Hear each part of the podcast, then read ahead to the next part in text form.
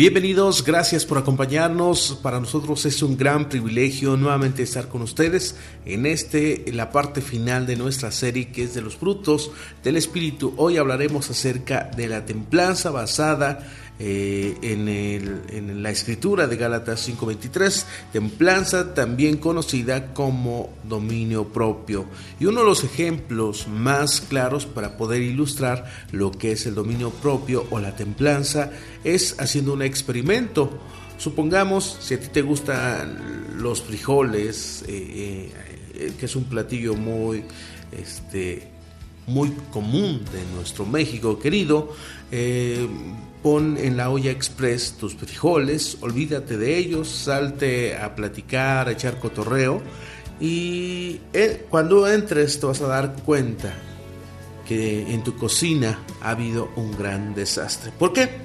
Porque cuando tú tienes algo en la cocina y sobre todo una olla express de frijoles, tiene que tener una temperatura correcta, tiene que apagarse en determinado momento, si te olvidas de ella, se da un gran desastre. Bueno, eso nos ayuda a poder ilustrar los resultados que tiene la falta de templanza, así como en esta olla express, si no se le apaga en el momento indicado, puede llegar a explotar. Entonces, lo mismo sucede con la templanza o el dominio propio. Si no sabemos controlar nuestro temperamento, nos puede meter muchas veces en problemas y a veces esos problemas traen consecuencias. ¿ok? ¿Qué es la templanza? Nuestra primera pregunta de este tema.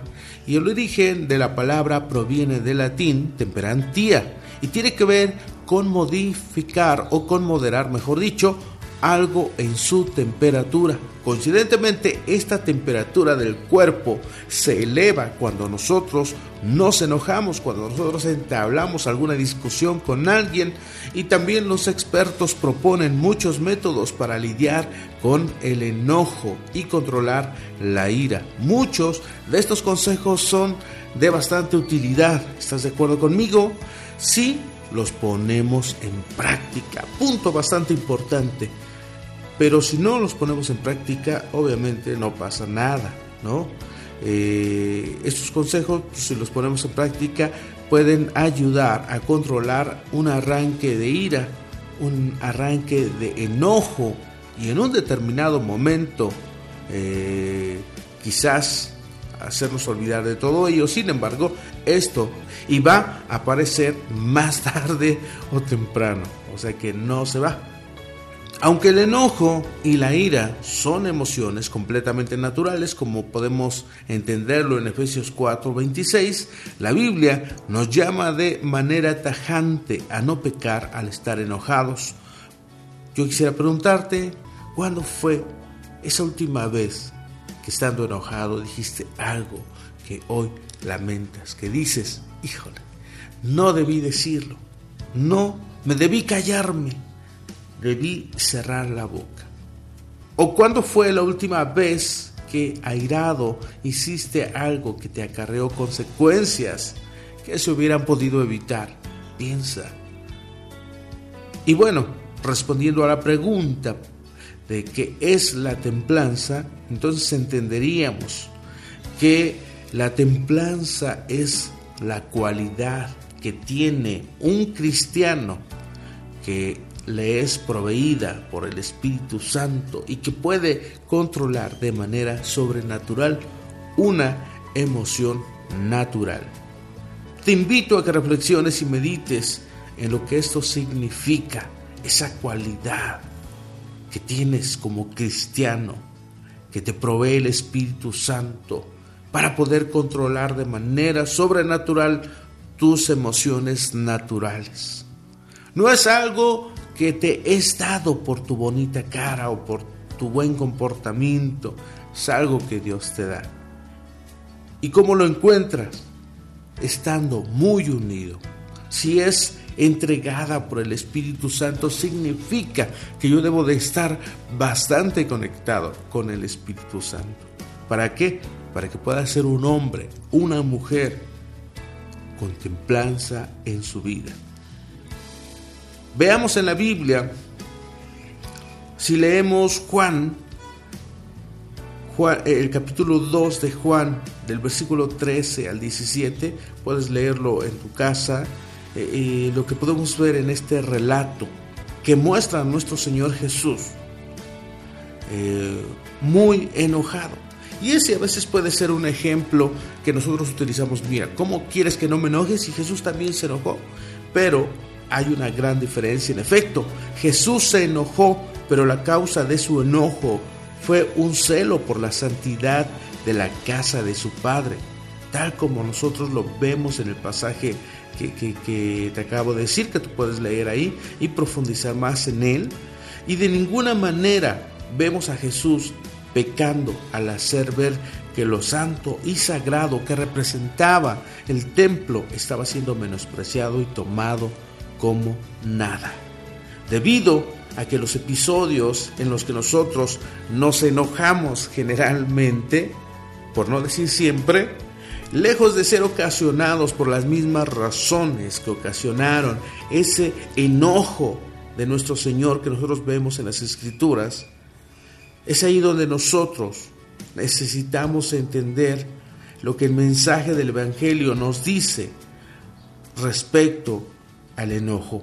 Y la mala noticia es que inevitablemente de este lado de la eternidad me voy a seguir enojando y quizá pecando en ese enojo. Es decir, el enojo de Jesús es muy diferente y las causas son muy diferentes a las causas de mi enojo. Entonces yo no me puedo comparar con Jesús y no puedo decir, me enojo porque Jesús también se enojó.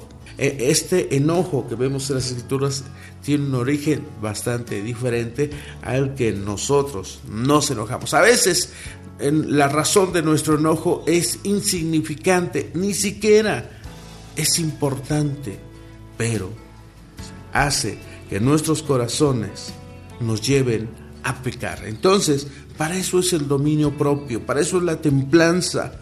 La buena noticia es que el Evangelio en el cual yo puedo confiar es que me va a ayudar a que yo pueda lograr encontrar ese espíritu que levantó a Cristo de los muertos, ese espíritu que está produciendo en mí una transformación continua y progresiva y de manera integral. Es decir, mi carácter siempre está siendo moldeado y en caso de pecar enojado, saber que hay gracia suficiente y que puedo correr ante el trono de la gracia para hallar oportuno auxilio, socorro para mi vida. Esta es la esperanza que como cristianos tenemos. Estamos siendo mudados a transformar día tras día nuestro corazón, a transformar día a día con el dominio propio nuestra vida. Y aunque muchas veces no lo parezca de esta forma, el Espíritu Santo produce fruto en nosotros para la gloria de Dios y para la santificación de nuestra vida. Aquel que comenzó en nosotros la buena obra es fiel para completarla. Filipenses 1.6 dice lo siguiente, estoy seguro de que Dios que comenzó a hacer la buena obra en ustedes la irá llevando a buen fin hasta el día en que Jesucristo regrese. Tenemos esa gran oportunidad si hoy reconocemos que nos hace falta trabajar tanto en nuestro dominio propio. Tenemos una gran oportunidad de alcanzarlo y lograrlo a la luz del Evangelio. Necesitamos crecer en nuestro entendimiento de las Escrituras. Necesitamos crecer en nuestra capacidad de lograr ese equilibrio que solo Dios puede lograr a través del dominio propio. Yo quisiera terminar con una pregunta. Tú, de hombre a hombre, de hombre a mujer, de mí hacia ti, ¿batallas con tu mal carácter? Esa es la pregunta número uno. La pregunta número dos. Trae esperanza a ti saber que estás siendo perfeccionado y has sido empoderado para templar tu carácter de manera sobrenatural? Son dos preguntas que quiero que te haga reflexionar, que piense y que te sientas contento de saber que uno de los frutos del Espíritu es este, el dominio propio, la templanza, Día a día enfrentamos situaciones que quieren llevarnos a pecar, pero es nuestra decisión poner el Espíritu de Dios en medio y permitir que a través de su guía nosotros podamos vencer esas tentaciones. Eh, podamos vencer ese enojo, podamos vencer todo aquello que nos aparta de Dios. Hoy tenemos esa gran oportunidad de entender que solo con la ayuda de Dios podemos lograrlo. Gracias.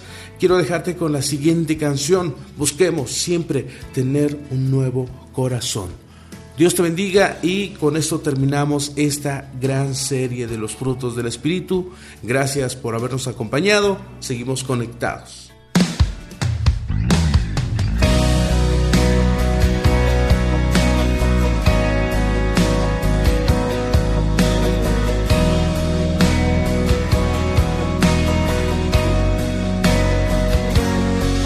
Hay un profundo anhelo dentro de mi corazón, mi buen Jesús.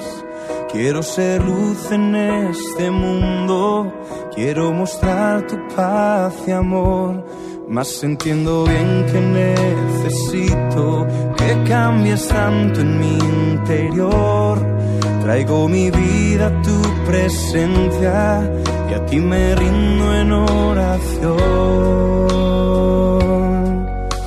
Mi Dios, dame un nuevo corazón,